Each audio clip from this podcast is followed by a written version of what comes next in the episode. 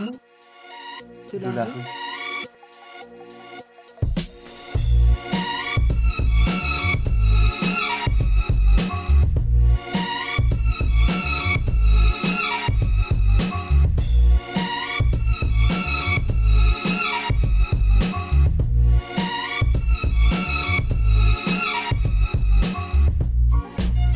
Bienvenue, bienvenue dans le cinquième épisode de Fou de la rue. On- Salut Marie-Tro. Salut le nain. Et nous avons la joie d'accueillir Raveline. Bonjour. Salut Raveline, tu te présentes en deux mots? Non, tu te présentes pas parce qu'on doit d'abord expliquer ce qu'est Fou de la rue. Alors, Fou de la rue, qu'est-ce que c'est? C'est un podcast dont c'est déjà le cinquième épisode, nous vous recommandons ceux d'avant, qui euh, a pour objectif de parler de ces personnes que l'on croise dans la rue, sur les chemins de randonnée, dans un covoiturage, dans le train, tous ces inconnus qui vont nous marquer pour une raison ou pour euh, une autre et nous offrir une petite tranche de vie qui sera une belle histoire et qui fera un super podcast. Alors maintenant, Raveline, t'as le droit de te présenter. Merci.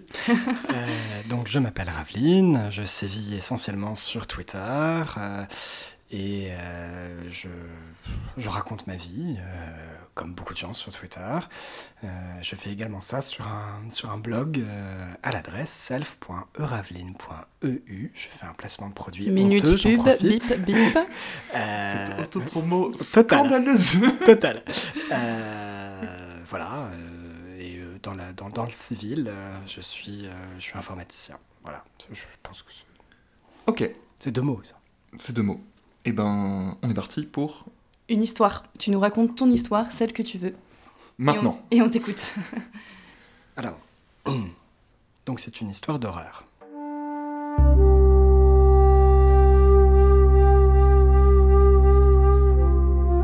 Peut-être que ce serait marrant que tu nous dises ce que tu, ce que tu nous as dit hors antenne. euh, pourquoi tu veux raconter une histoire d'horreur?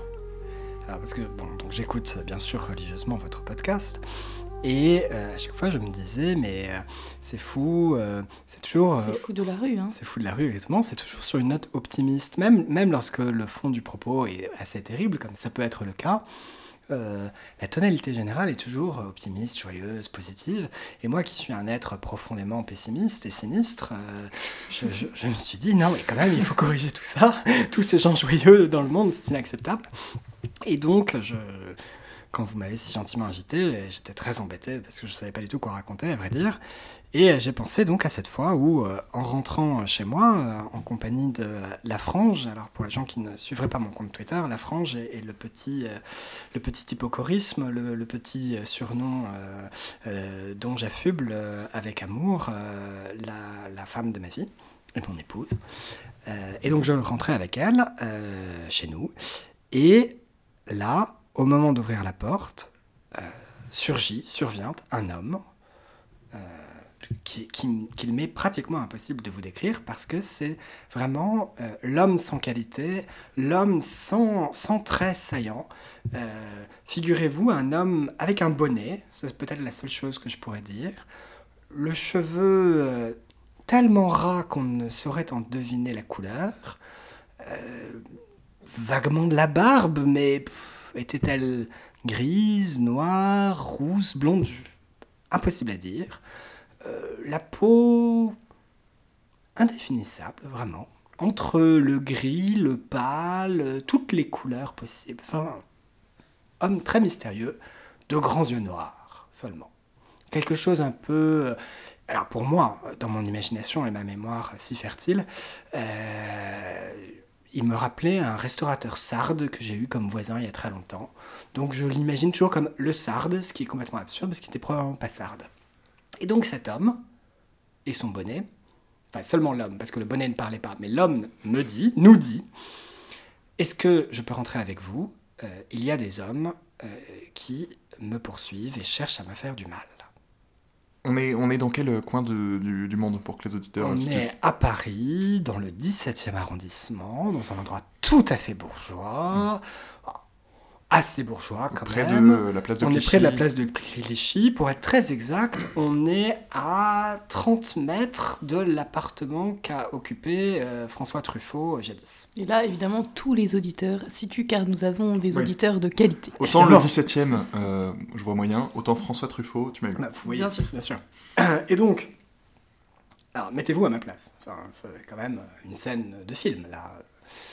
Et alors, en plus de tout, j'ai euh, une, espèce de doctrine morale sur la question qui est qu'il ne faut pas choisir ses bonnes actions. Euh, C'est-à-dire que quand l'occasion d'une bonne action se produit, euh, on ne peut pas faire toutes les bonnes actions possibles, je crois, hélas. Par exemple, on ne peut pas donner de l'argent à tout le monde parce qu'au bout d'un moment, on n'a plus dans son porte-monnaie. Et donc, il ne faut pas choisir. Parce que à partir du moment où on choisit, on est investi d'un pouvoir immense et inacceptable. Donc, il faut arbitrairement, euh, une fois sur deux, euh, dire oui ou dire non à la bonne action. Ça me paraît être une doctrine morale complètement logique et saine. Totalement. Et répandue d'ailleurs, la plupart des gens pensent comme ça. très répandu et absolument pas inventé a posteriori pour justifier euh, les actions que- qui vont suivre. Et donc, bien sûr, je dis à cet homme, euh, je vous en prie, entrez. Attendez, est-ce qu'il avait l'air terrifié? Est-ce qu'il avait des gouttes de sueur? Est-ce qu'il avait un éclat d'angoisse dans ses yeux? Il avait l'air sarde. On nous a promis une histoire d'horreur, hein. là, Sard, c'est pas terrifiant. Sicule peut-être, si tu préfères, ou en tout cas, il avait l'air, il avait l'air d'un homme au milieu d'une vendetta. Mais c'est un mélange entre la terreur et la détermination, tu vois. D'accord. Vous, Il- vous voyez, vous, avez, vous passe- avez déjà vu des vendettas. Moi, moi, tous les jours, tous les jours. Voilà. Il passe le seuil. Et donc, bah, je, je le laisse entrer. Et alors, euh, bon, je, je dois à, à cet instant-là faire une nouvelle incise et m'excuser parce que j'ai une fascination pour les portes. Euh, J'en profite si jamais l'un ou l'une de vos auditeurs ou auditrices fait un podcast sur les portes, je, je suis à, à son entière disposition. Et donc, il y avait il y a deux portes dans, dans cette, euh, cet immeuble qui était mon ancien immeuble, celui où j'habitais avant. Euh, Il y a d'abord la porte euh, qui amène à une- un hall et une cour, et ensuite il y a deux bâtiments. Donc, il y a une deuxième porte, une par, enfin, deux autres portes, une par bâtiment inter- inter- à l'intérieur. Et donc là, euh, mon épouse et moi-même, nous allons vers la porte de notre bâtiment, et il nous suit. Et alors là, bon, ça devenait gênant, parce qu'on ne pouvait pas lui avoir, dire, lui avoir dit oui à une porte et lui dire non à une autre. Bah pourtant, une fois sur deux. Oui, mais alors, je suis d'accord. J'entends, mais il faut quand même laisser... Restez dans cette cour, la- la notion de mais il y a quand même une notion de gêne qui rentre dans, dans ce calcul éthique euh, qui est le mien.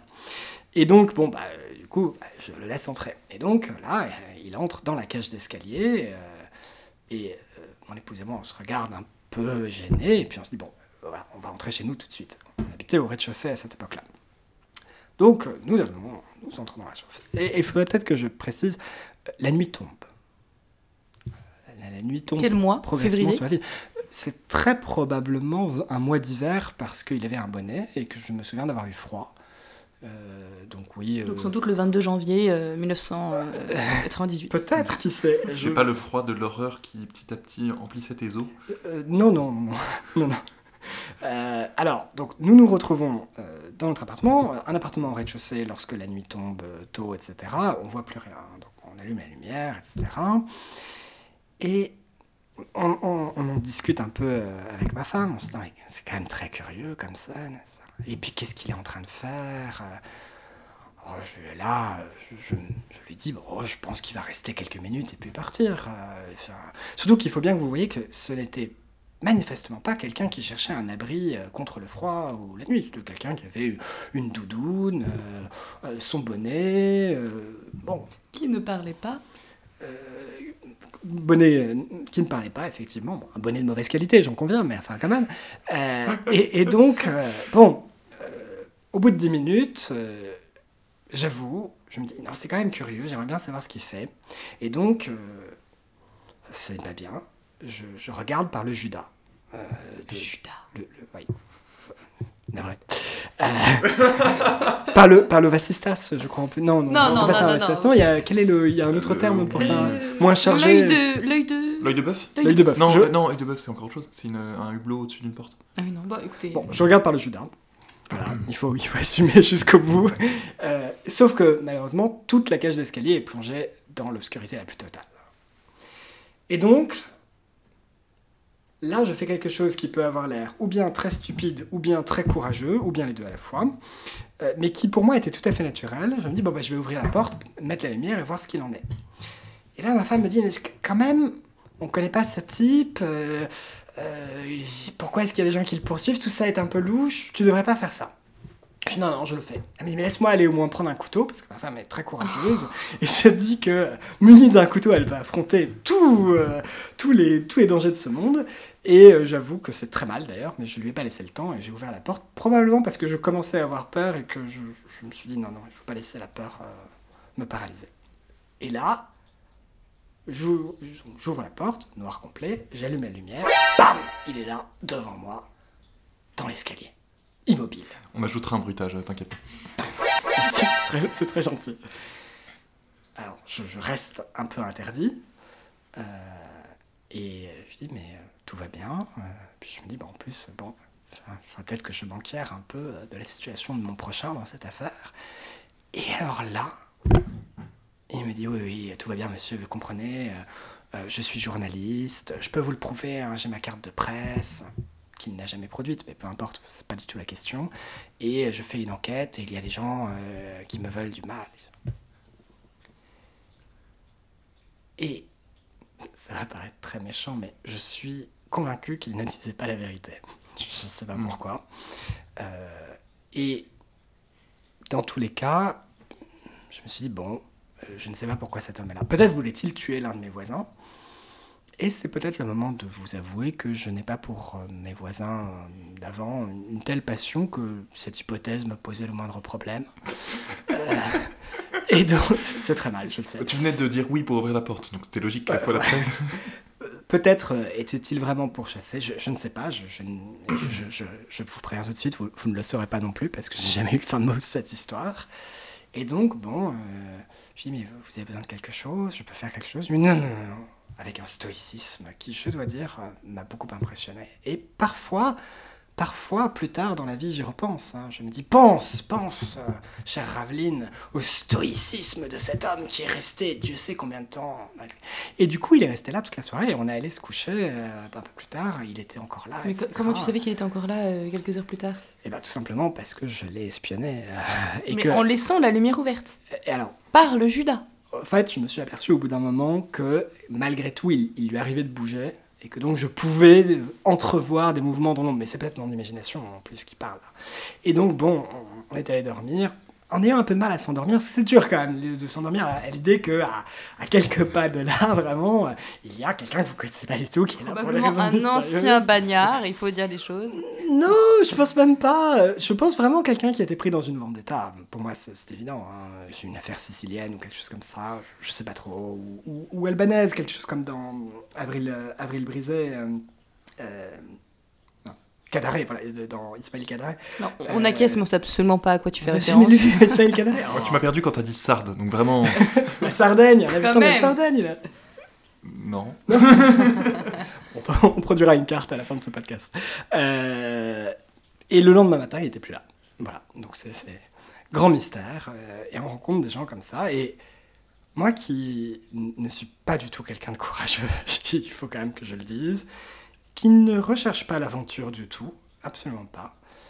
euh, je crois que c'est l'une, vraiment l'un des moments dans ma vie où ma vie a le plus ressemblé à un film euh, euh, vraiment de, guerre froide ou d'aventure ou que sais-je, de mafia.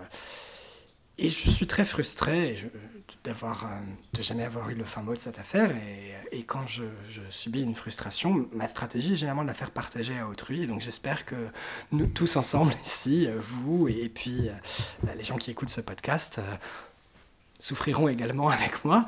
Mais si jamais, sait-on jamais, euh, si jamais cet individu se reconnaissait, je serais extrêmement heureux qu'il vous contacte et qu'il nous dise de quoi il s'agissait à la fin. Le fin mot de l'histoire. Une parole encore. Parole, parole, parole. Écoute-moi. Parole, parole, parole. Parole volée. Dans le métro, deux lycéennes. J'ai des trucs à te raconter du Nouvel An. T'as chopé? Euh, non. Bah alors qu'est-ce que tu peux avoir à me raconter?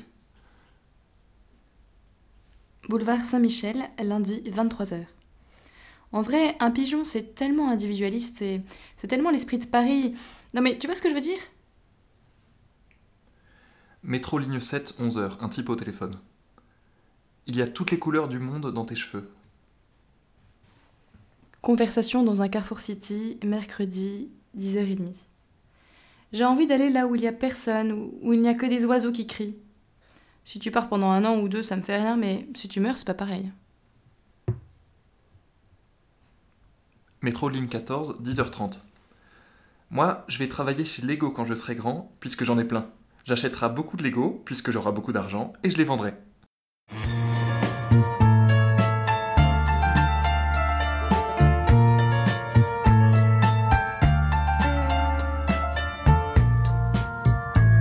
Les yeux en l'air, nouvelle chronique.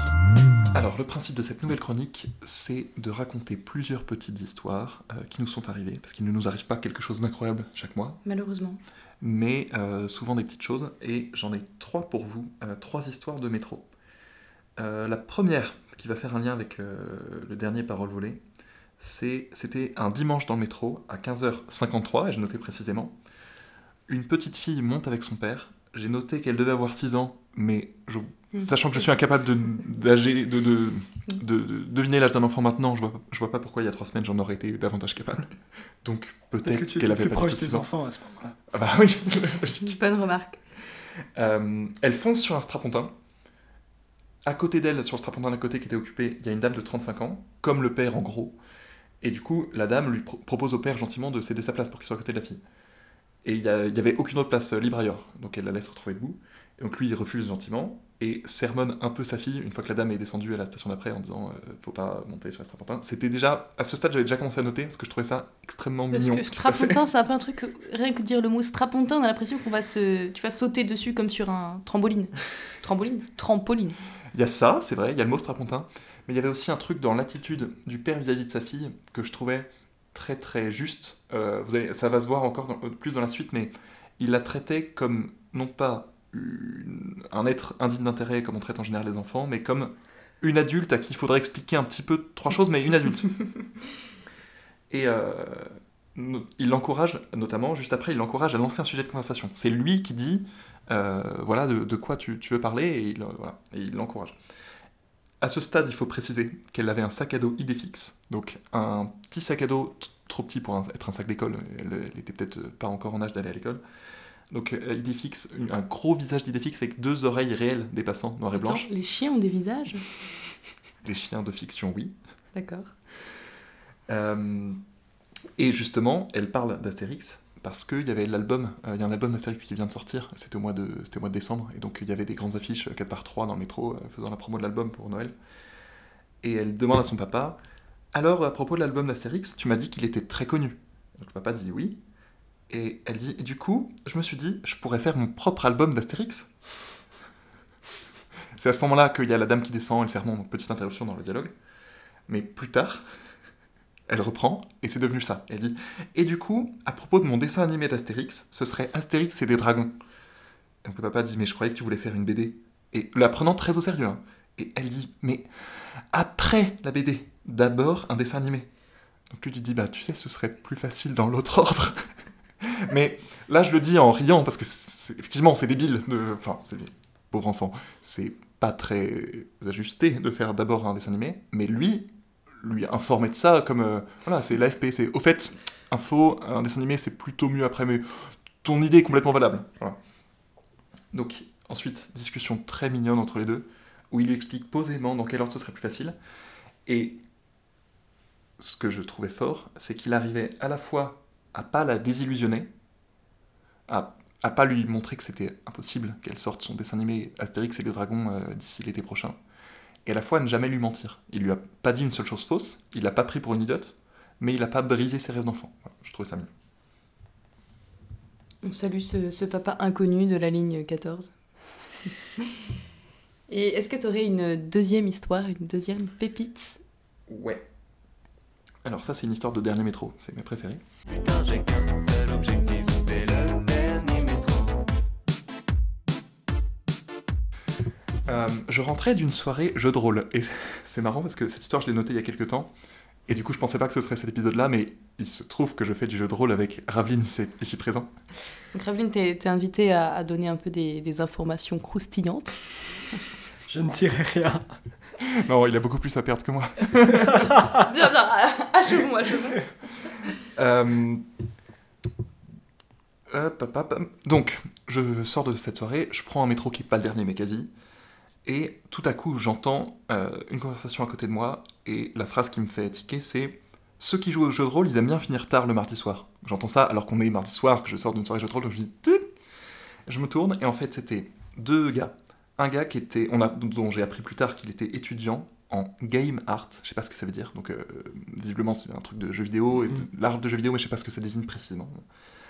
Euh, les graphismes de jeux vidéo, ai-je noté, à Plaisance. bon.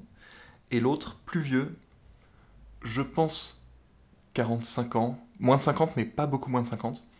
Une barbe, je vais me faire des ennemis, mais il ressemblait, enfin, je sais pas si vous voyez Padre Pio sur Twitter, pour, pour les twittos qui nous écoutent, ce qui est l'essentiel de notre dimat. On, voit juste sa barbe sur sa photo de profil, et ça collait, c'était ça, ok? Il va, Si jamais ça monte à ses oreilles, il va être triste parce qu'il a, pas- il a probablement pas du tout 45 ans. Donc une barbe chauve, un t-shirt orange, personnage étonnant, mais pourquoi pas. Et les deux discutaient, et en fait, je comprends que les deux font du jeu de rôle ensemble, que celui, et avec probablement d'autres gens, que celui qui a 45 ans, euh, il est. Il est un peu euh, moteur de ce projet, il est content parce que ça lui fait visiblement revivre ses jeunes années qu'il euh, racontait de temps en temps. Et l'autre est content de faire partie de ça, mais sans plus. Et il est un peu gêné, parce que le but pour lui de la conversation, c'était de dire qu'il voulait arrêter, parce qu'il avait plus le temps. Euh, on était pendant des vacances scolaires, il savait qu'à la rentrée, il aurait plus le temps de, de reprendre parce qu'il avait trop de travail. Et l'autre, pour le coup, contrairement à l'histoire d'avant, c'est pas du tout comporté en adulte responsable disant Ah, tu as du travail pour tes études, je comprends, c'est important, privilégie ça. Mais chercher à tout prix à le manipuler pour qu'il poursuive les soirées jeux de rôle. Donc, euh, voilà, j'ai noté l'étudiant est embêté parce qu'il pourra difficilement continuer à la rentrée. L'autre lui dit que si, au contraire, c'est important, ça fait, je cite, une respiration, c'est indispensable. Et il raconte Quand j'étais célibataire, je m'imposais d'aller au cinoche. J'avais pas envie, mais je me forçais. Masochiste, vraiment. Mais ça fait du bien à la tête, surtout, surtout pour les créatifs comme toi. Et là, au moment où il dit surtout pour les créatifs comme toi, l'étudiant l'interrompt et dit Alors en fait, euh, je suis dans les premières années, donc je fais pas encore de création, je fais seulement euh, un peu comme euh, mes gammes pour un musicien, euh, c'est tout le temps répéter les mêmes choses pour apprendre. Et l'autre dit Ah bah voilà, justement, c'est exact- exactement ce que je te disais, il te faut une pause, puisque tu fais toujours la même chose. C'était évident que l'étudiant euh, percevait la manipulation rhétorique de son aîné. Je crois que non. Oh, c'est encore plus pervers. Et euh, c'est à peu près tout ce que j'ai noté de cette conversation, à part, à un moment donné, euh, le, le plus vieux euh, raconte du coup ses souvenirs d'anciens combattants et dit euh, Quand on était dans le 13e à Tolbiac, on avait les clés du local. Il y avait un référent qui était censé rendre des comptes à l'administration, mais ceux qui étaient référents étaient toujours des gros glandus.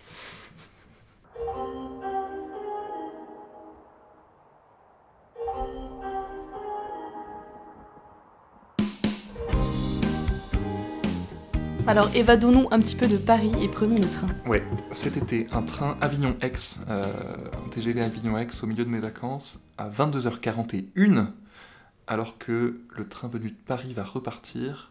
Une dame bondit, une dame qui était assise bondit, euh, saisit sa valise, bouscule le contrôleur qui obstruait la porte en train de se refermer et saute sur le quai. euh, pour descendre à au tout dernier moment, la porte se referme juste derrière elle. Et les contrôleurs sont un peu sidérés par ça parce que le train était resté à quai 5 minutes entières, donc elle avait eu tout le temps du monde. Et, euh, et commence une discussion entre deux contrôleurs de la SNCF où l'un des deux s'est positionné un peu comme le gars de l'histoire précédente en vieux briscard qui lui en a tout vu, euh, plus rien l'impressionne. Et, euh, et donc ils commencent leur discussion. Oh, elle a dû s'endormir. Oui, ou alors elle s'est lancée un défi. Être la dernière à sortir du train. Et je me rappelle, je l'ai pas noté, mais je me rappelle très bien qu'il il a dit c'est assez naze comme défi. Non, mais tu sais, euh, des fois, il faut se lancer des défis. Non, moi j'ai arrêté les conneries, tu sais. Passer la quarantaine, tu arrêtes les conneries. Et leur discussion se poursuit sur les différentes aventures de la vie, puisque sauter au dernier moment du train est une aventure de la vie. Et je n'entends plus, parce qu'ils sont euh, entre deux voitures, vous savez, dans cet endroit où il y a plein de bruit, et les portes automatiques s'étaient refermées, moi je suis assis à une place. Mais elles se rouvrent un peu plus tard, et j'entends un des deux, euh, celui qui était gentil, naïf, dire Oh, et moniteur de ski, moi j'adorerais. Et l'autre dit Oh, bah moi tu sais, j'ai exercé quelques années. Et la porte se referme. vraiment le stéréotype absolu du vieux bip bip. Oui. Bah, un petit peu, non, non, je, je n'insulte personne. Disons que son attitude en elle-même euh, était significative d'un certain euh, hum, dégoût de la vie. dans la mesure où il n'était même plus capable de, de s'émerveiller de son jeune collègue et de son regard neuf. Ouais, tu te rattrapes bien. Hmm, oui. en tout cas, est-ce que vous avez déjà lancé comme ça des défis un peu absurdes du genre euh, quitter au dernier moment le train? Il y avait une mode à une époque, et il doit rester pas mal de vidéos sur YouTube, de gars qui, dans des stations de métro, ils s'arrêtaient, et leur but c'était de descendre par la porte et de remonter par la porte voisine, de, à l'intérieur de la rame, courir entre les fauteuils, redescendre et remonter, redescendre et remonter, et éternellement en faisant des, des ronds comme ça. Et ils en faisaient genre 15. Vous avez jamais vu ces vidéos-là? J'ai jamais ouais. vu. Dans le même genre, euh, une vidéo que j'ai admirée quand j'étais lycéen, d'un gars qui descend d'un métro et son, objectif est de remonter dans la même rame à la station d'après, en passant par l'extérieur. Donc il a sélectionné les deux stations de Paris qui sont les plus proches à pied, et où euh, il n'y a pas trop de problème, de, la, la- la ligne n'est pas trop profonde, il n'y a pas 12 escaliers. Et il a un copain qui filme à l'intérieur, et lui se filme avec une GoPro ou un équivalent sur la tête. Et il y arrive, et c'est très très très impressionnant. Mais on m'a déjà raconté ça, un ami qui me disait que ils faisaient exprès de sortir de la station pour euh, courir euh, sur la ligne 1 et rattraper la. la- Ouais, c'est ça, c'est c'est- c'est ça. Moi, je, je, je, je me lance pas de défi. je trouve que la vie est déjà assez difficile comme ça. J'y arrive déjà pas. Je rajoute pas des handicaps ou de la difficulté supplémentaire. Je veux dire, quand il y a devant chez toi un sarde poursuivi par une mafia sicilienne en pleine vendetta, Voilà. peut-être que t'as pas besoin d'ajouter des aventures tu, tu- supplémentaires. tu mesures déjà la chance que tu as en fait d'avoir une vie relativement calme. Tu as une vie relativement calme, calme pardon, mais en revanche, tu rencontres des gens et tu rencontres surtout des touristes. Est-ce que tu veux nous en parler? Oui, c'est même un point fondamental, hein, parce que j'ai déjà exposé un premier élément de doctrine morale euh, tout à l'heure, je vais en exposer un deuxième. Là, je m'adresse euh, à tous les Parisiennes et tous les Parisiens, toutes les Parisiennes et tous les Parisiens euh, qui pourraient nous écouter. Tous les Parisiennes et tous les Parisiens, c'est vraiment euh, candidat à la mairie de Paris. Comme... Alors, au C'est comme ça, un passage, petit côté Cédric Villani. Au passage, t'as un truc à nous signaler dans ton autopromo, dans ton actu il y a déjà tellement de candidats, un de plus, un de moins, franchement, on- on n'en est plus là. Euh, non, euh, ça, bon, euh, les Parisiens ont cette, euh, cette réputation épouvantable euh, d'être euh, toujours de mauvaise humeur, d'être très désagréables, etc. Euh, il faut combattre cette réputation, d'abord parce que la vérité, c'est que les gens les plus désagréables en France sont à Lyon. J'ai Là, là, il y a une attaque directe. Direct.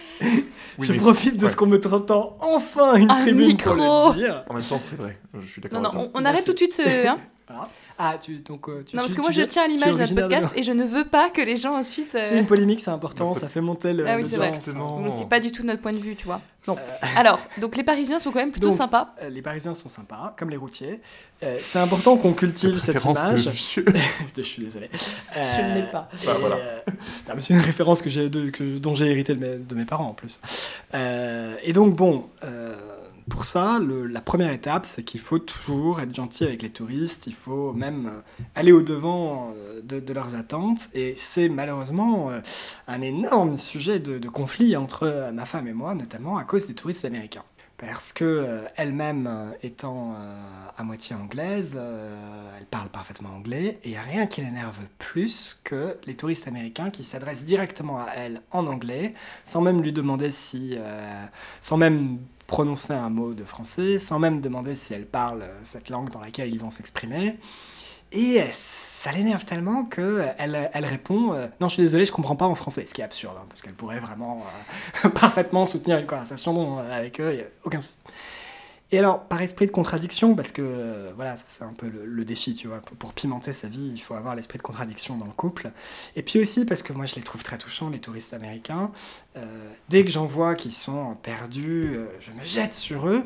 Puis en plus, il faut bien le dire, elle, elle s'en fiche parce qu'évidemment, elle est bilingue, elle a rien à prouver à personne, mais moi, arriver à soutenir une conversation en anglais, pouvoir frimer finalement avec mon anglais et, et m'entendre complimenter 2-3 minutes après. Oh, oh, you speak extremely well for a French guy, it's incredible. Ah, c'est formidable, c'est vraiment euh, un petit boost euh, À d'ego. l'ego. Franchement, c'est nécessaire. hein. Je vais te en donner un supplémentaire. Tu es la seule personne que je connais euh, vivante dont j'ai déjà lu des choses écrites en latin.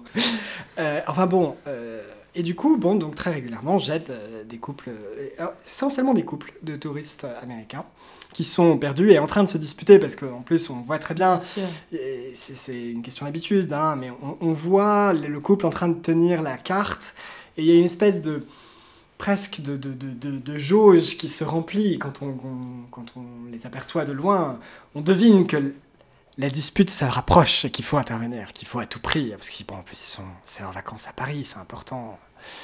Et donc, bon, euh, je l'ai fait un certain nombre de fois, et je crois que la fois la plus gênante, à vrai dire, euh, c'est une fois où c'était un, un jeune couple, euh, très sympa. Ils me disent oui, voilà, on, on aimerait aller euh, au Moulin Rouge, s'il vous plaît. Oui, parce que, bon, en revanche, ils ne sont pas très originaux sur leur destination, mais, mais très bien. Tout ça est à nouveau près de la place de Clichy, d'où le fait qu'on m'a beaucoup, beaucoup demandé où était le Moulin Rouge. Euh, Ayant habité Porte de Versailles, euh, sache que quand on est là-bas, on te demande le château de Versailles régulièrement, plusieurs fois par an. Ah non. ça va être gênant, ça. Pour, Euh, pour les non parisiens qui l'ignoreraient, il est à 20 km de là, donc c'est- Mais c'est tout droit, c'est facile. Ah, c'est tout droit. Euh, le Moulin Rouge est beaucoup plus près de, de la, place de Clichy. Euh, donc bon, je, je leur indique. Et alors malheureusement, euh, les touristes américains, très fréquemment, en profitent pour te demander une bonne adresse où manger. Ils disent, ah, et euh, surtout quand ils voient que tu Ah je que tu, tu t'es content, tu leur dis, euh, ah, et vous venez d'où On va demander un vrai, un local, Voilà, autre ouais, chose que le sûr. guide. euh. Ravi Alors, notre advisor. euh, alors, le problème, c'est que euh, moi, je, je connais rien au restaurant, euh, je n'ai pas de goût particulier en la matière, euh, et je, je sais pas, je, je sais pas du tout où les guides. Et alors là, il- le dernier couple en date me dit, mais, mais vous, vous allez où là, du coup euh? Je, bah, je, je vais acheter de quoi manger. Ils me disent, bah où? Et alors là, Au à ma, franc prix. à ma grande honte, mais vraiment ma, ma- ma honte ultime, je leur dis, bah au McDonald's qui est juste derrière vous. et ils m'ont regardé et j'ai senti, j'ai senti que j'avais vraiment trahi toutes leurs attentes. mais après, ils ont quand même beaucoup ri. euh, donc bon, Vous êtes quittés en bons amis. on s'est quittés à très bons amis. On te remercie bien chaleureusement d'être venue, Raveline. Et euh, on a une dernière question. On voudrait. euh, Et question que tu appréhendes beaucoup parce que tu ne sais pas encore ce que ça va être, on t'a juste prévenu qu'on en avait une. C'est une, une question toute simple. En fait, on a décidé désormais d'avoir des observatoires aléatoires pour nos chroniques, c'est-à-dire en fait de ne pas choisir où est-ce qu'on regarde et on contemple euh, en tant que fou de la rue la rue. Et donc on va juste se demander de nous donner un lieu et une heure, n'importe où. Alors pas la Papouasie-Nouvelle-Guinée si tu veux bien. N'importe où dans la limite de, disons, l'atteignable en transport en commun, qui peuvent être le train. Oui, on peut prendre le En- En RER. temps de grève ou pas? Parce que ça, ça, ça, ça influe. Et tu vas nous dire où est-ce que on Voilà. va faire notre notre prochaine. euh, Et l'un de nous, pour un prochain épisode, peut-être pas le prochain, ira, Si, si, observera et racontera. Bien sûr. Ok, tu t'y es engagé. Mais oui, je, je veux. Alors, Disons euh, les jardins du Luxembourg. Ah oui, j'allais dire 2h du matin, mais il doit être eh fermé. oui, il est fermé, il ferme à 20 dommage. à Moi 20 qui avais l'occasion de, de me venger en vous forçant à vous promener à pas d'heure. Alors Eh tu, bien, tu peux Très changer. bien, hein. à, très bien, très bien. À, à 8h30 du matin, comme ça vous vous leverez, vous vous leverez tôt. Euh, un, un vendredi. Ce sera fait. Merci beaucoup, Raveline, en tout cas, d'être venu à C'est moi qui vous euh, remercie de, de m'avoir invité. Et on souhaite à tous nos auditeurs un très bel hiver, Ouais. puisque nous sommes encore en janvier. Attends, attends qu'on les publie avant de dire qu'on est Non, encore non, en non, janvier. on est encore en janvier et on va tenir cette fois le montage dans des délais raisonnables. Ouais, Euh, on vous propose aussi de partager, d'aimer sur les réseaux sociaux si vous aimez. oui. Normalement, maintenant, on est sur toutes les applications de podcast qui se respectent, sur euh, Podcast Addict, sur Apple Podcast ou iTunes, c'est la même chose, sur euh, Spotify. S'il y a quelque chose qui vous manque, dites-le nous, faites-le nous savoir, on s'y ajoutera. Surtout s'il y a une plateforme qui ne se respecte pas, on peut aussi y aller. Exactement. Euh, et sur pas mal de ces plateformes, notamment Apple Podcast, il y a un système de notes et de commentaires. Et vous êtes les bienvenus pour, par exemple, mettre 5 étoiles, comme ça on vous lit, Par exemple. et mettre une énorme insulte derrière. Mais on la lit puisqu'il y a 5 étoiles. Pourquoi pas Voilà, c'est une idée. Allez, à la revoyure. Ouais, salut. Au revoir.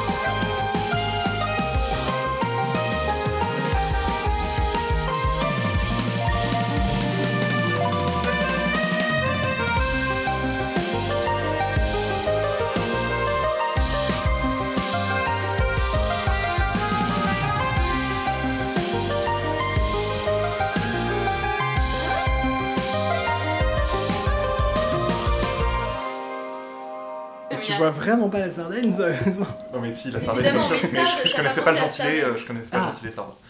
Ouais, ça va pas d'acquis. Et un sicule, c'est un habitant de la Sicile.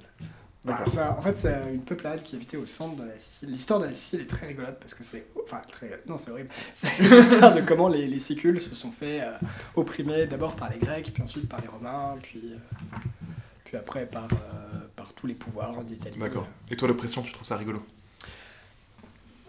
Tu- tu- J'imagine que tu enregistres et donc que tu veux que je dise oui et que ce soit une preuve. Allez, t'es Ça en train de faire les backups, ouais.